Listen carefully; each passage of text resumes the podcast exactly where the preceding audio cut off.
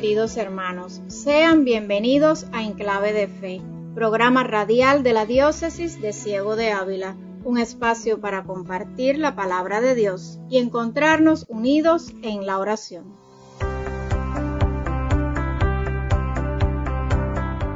En este segundo domingo de Cuaresma, la liturgia nos enseña que los cristianos estamos llamados con una vocación santa a seguir a Cristo en un camino de obediencia a Dios. La fe y el total abandono al Señor es un modelo permanente para cada uno de nosotros. Todos estamos llamados a entrar en los caminos de la redención y la respuesta que hay que dar exige una fidelidad cotidiana. Dios no nos abandona, siempre nos sostiene con su gracia. Es por eso que siempre hay que recurrir a Él. Jesús se transfiguró en la montaña, después de haber anunciado a los apóstoles que el camino de la salvación tenía que pasar por el Calvario, meta que Dios asignó a su Hijo para redimir a la humanidad. Con esta certeza, les invitamos a acompañarnos hasta el final del programa para seguir compartiendo la palabra de Dios y junto a nosotros vivir de este tiempo de catequesis, música y oración. Porque a veces tengo tanto miedo, ¿será que no sé cómo vivir? Un día claro amanece, sabes que te puedes ir. Este mundo está necesitado de ángeles que estén a tu lado. Un día claro. El laico tiene como vocación propia el buscar el reino de Dios, ocupándose de las realidades temporales y ordenándolas según Dios debe tener conciencia no solo de pertenecer a la iglesia, sino de ser iglesia. Escuchemos la catequesis que nos trae Randall Pineda sobre este tema.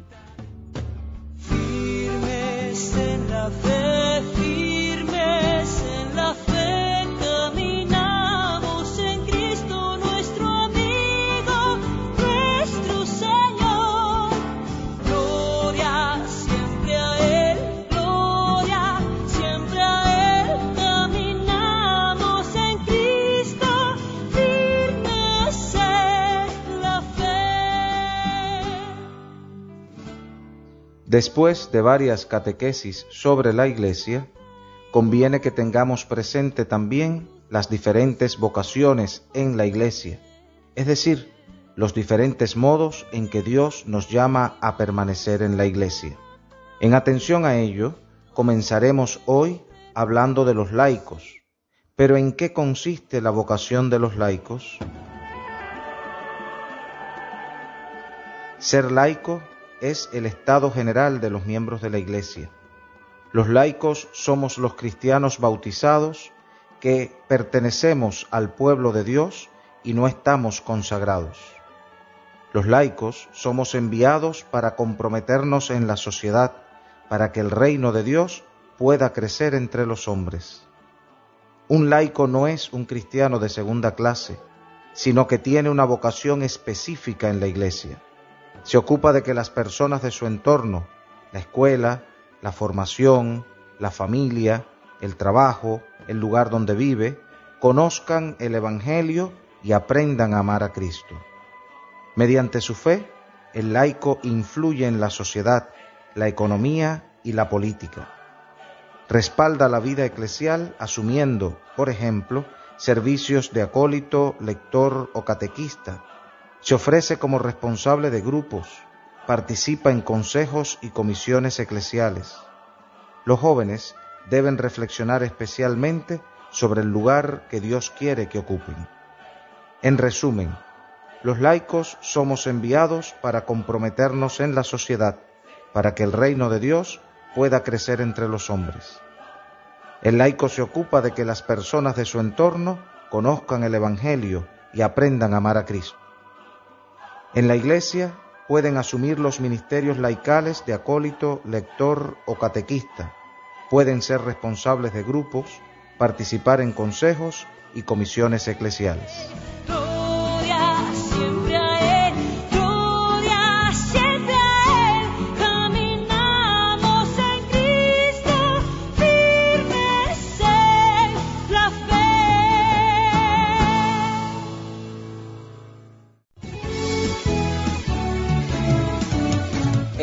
De Fe. Un programa preparado por el equipo de comunicación de la Diócesis de Ciego de Ávila.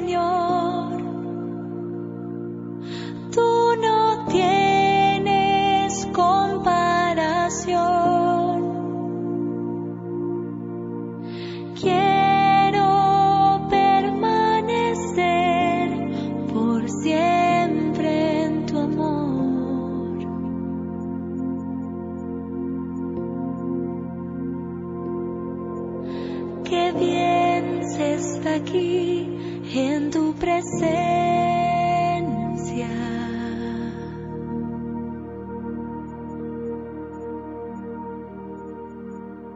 Escuchábamos Qué bien se está aquí, interpretada por Atenas, que nos introduce al mensaje del padre Rolando García. Antes de pasar a la locución, queremos invitarte a leer junto a nosotros en la Biblia el pasaje del Evangelio según San Mateo, capítulo 17, versículos del 1 al 9, en donde Jesús nos revela cómo tenemos que vivir sus seguidores si queremos ser coherentes a su Evangelio. Escuchemos atentamente la lectura.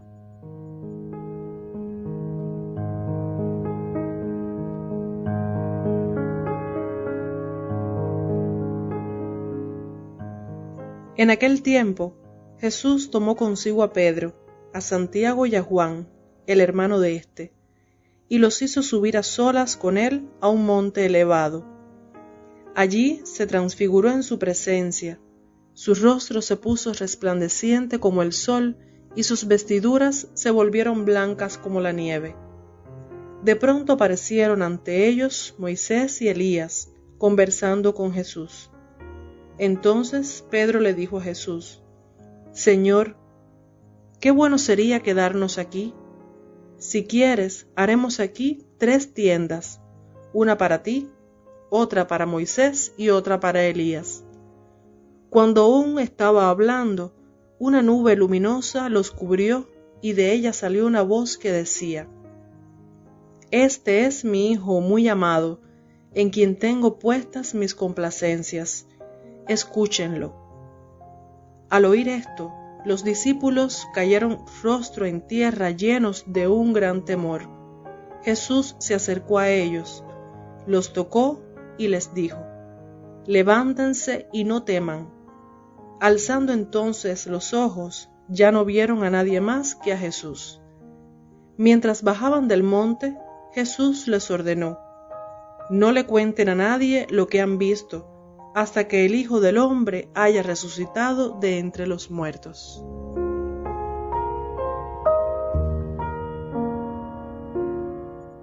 Queridos hermanos, el prefacio de la Eucaristía de este segundo domingo de Cuaresma resume perfectamente el mensaje pastoral y litúrgico de dicho domingo. Jesús, después de anunciar su muerte a los discípulos, les mostró en el Monte Santo el esplendor de su gloria para testimoniar, de acuerdo a la ley y los profetas, que la pasión es el camino de la resurrección. Nos encontramos ante la transfiguración del Señor. Superada la prueba del desierto, Jesús asciende a lo alto de la montaña para orar. Es este un lugar donde se produce el encuentro con la divinidad. El rostro iluminado y los vestidos que brillan de blancos reflejan la presencia de Dios. Como algunos rostros ofrecen a veces signos de esta iluminación, son como un reflejo de Dios. Se nota su presencia en ciertas personas llenas de espiritualidad que llevan a Dios dentro de sí y lo reflejan en los demás. La cuaresma, como la vida, es un camino, y desde luego que este camino tiene su parte de sufrimiento y de pasión, no se nos oculta. Esta vida no es un paraíso, ni una tierra prometida ya conquistada. Esta vida es un camino difícil que debemos recorrer con esfuerzo y con capacidad de sufrimiento y ánimo esforzado. Solo de los valientes y esforzados es el reino de los cielos. Quien no esté dispuesto a asumir la cuota de pasión que tiene siempre el camino de la vida, no podrá llegar nunca a la meta de una resurrección gloriosa y anhelada. Los cristianos debemos tener esto siempre muy claro, porque este fue el camino que recorrió nuestro Maestro y Salvador. Por el camino de la pasión llegó a la meta de la resurrección.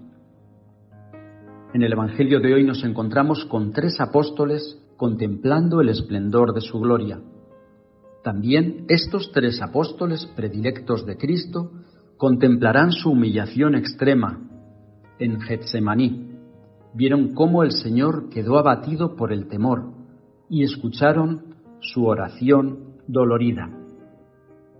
Los apóstoles contemplan cómo junto a Jesús aparecen Moisés y Elías, representantes de la ley y los profetas.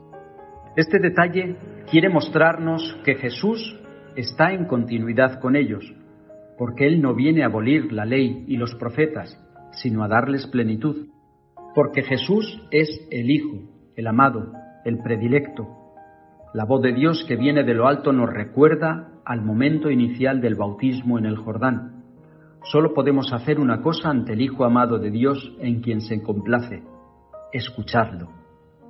Abraham escuchó la voz de Dios y salió de su tierra en busca de la tierra prometida, como hemos leído en la primera lectura. Por su confianza en Dios y su obediencia, será bendecido con un gran pueblo. Hoy podemos preguntarnos, ¿mi confianza en Dios es tal que estoy dispuesto a salir de mí mismo, de mi tierra, de mis seguridades, de mi área de confort, como decimos ahora, para ponerme en camino y dejarme guiar por Dios? Lo que Dios nos propone es lo que debemos hacer todo seguidor de Jesucristo. La gran tentación es quedarse quieto, porque en la montaña se está muy bien. Hay que bajar al llano, a la vida diaria. De lo contrario, la experiencia de Dios no es auténtica. No podemos refugiarnos en un puro espiritualismo que se desentiende de la vida concreta escuchemos a Jesús y hagamos su palabra vida en nosotros. Encarnémosla en nuestra realidad. San Pablo, en la segunda lectura que hemos leído este domingo, recordaba a Timoteo que debía tomar parte en los duros trabajos del Evangelio, con la ayuda de Dios. Somos ciudadanos del cielo, pero ahora vivimos en una tierra y es aquí donde debemos demostrar que Dios transforma nuestro cuerpo humilde y nos hace vivir como hombres y mujeres renovados. ¿Cómo vivo mi fe? ¿Soy coherente? ¿Soy capaz de encarnar mi fe en la vida concreta?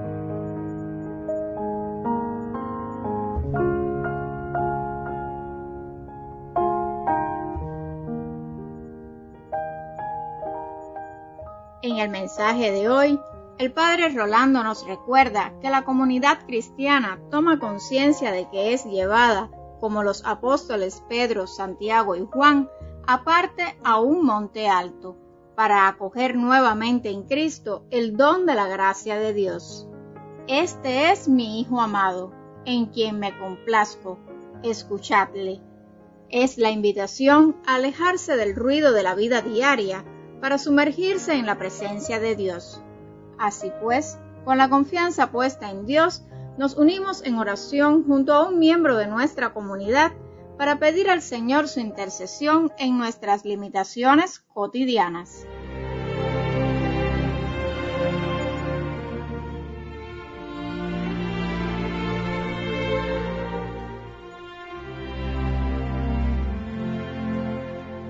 Alégrame el corazón, Dios mío sea tu amor como el agua que hidrata mi cuerpo. Hazme vivir una vida fecunda y llena de sentido, porque en ti confío y me abandono. Amén.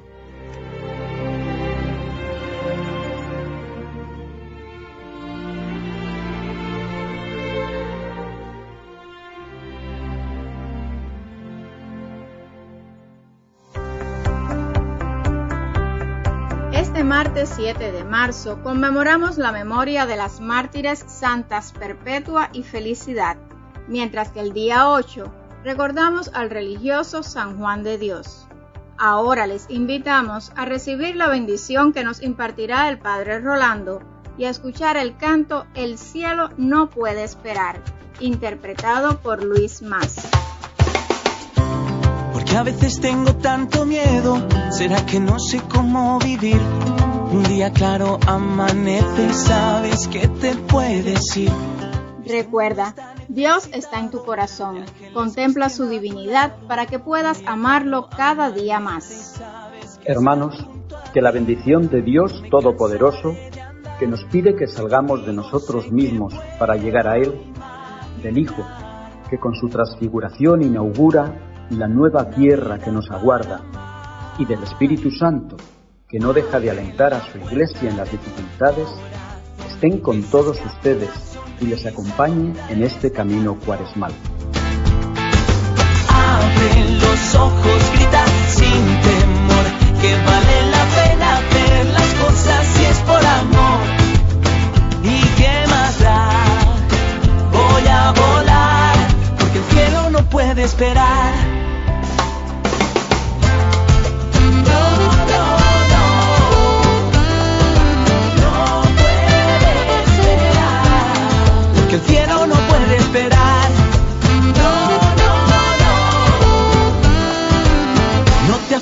A lo material si ya sabes que no te va a dar todo aquello que en teoría se supone que es la felicidad.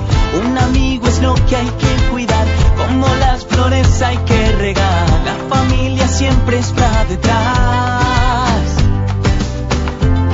No me cansaré de andar si contigo sé que puedo imaginar una vida para amar.